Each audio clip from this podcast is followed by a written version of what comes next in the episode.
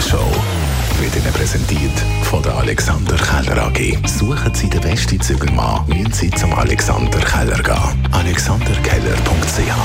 Morgen auf den gestrigen Champions League Abend zurückgeschaut. IB daheim im Wankdorf gegen das grosse Manchester City.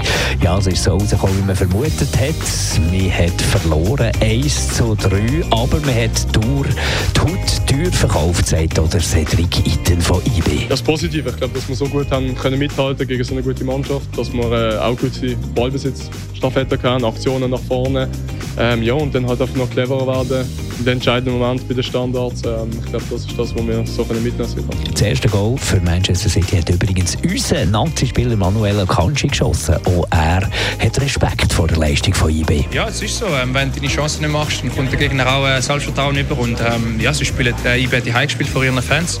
Die haben sie gepusht und äh, sie, haben, sie haben es versucht. Äh, sie haben auch den Ausgleich gemacht und nachher ist das Spiel, ähm, ja, glaube ich, für ein paar, für ein paar Minuten ist, ist es offen gewesen. Sie haben, sie haben es versucht, nochmal anzugreifen. Und ja, wir haben viele Chancen gebraucht heute, aber schlussendlich haben wir, dann, äh, haben wir trotzdem drei Goal gemacht und äh, die drei Punkte geholt. Und wir haben Kryptowährung Bitcoin geredet.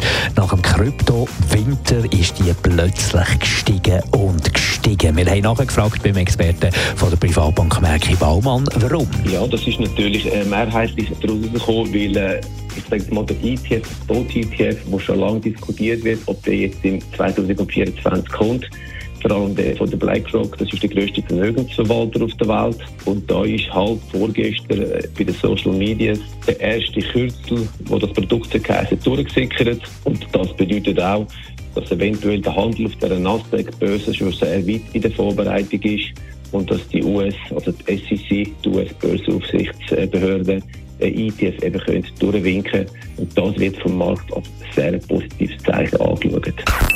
Die Morgenshow Radio 1. Jeden Tag von 5 bis 10.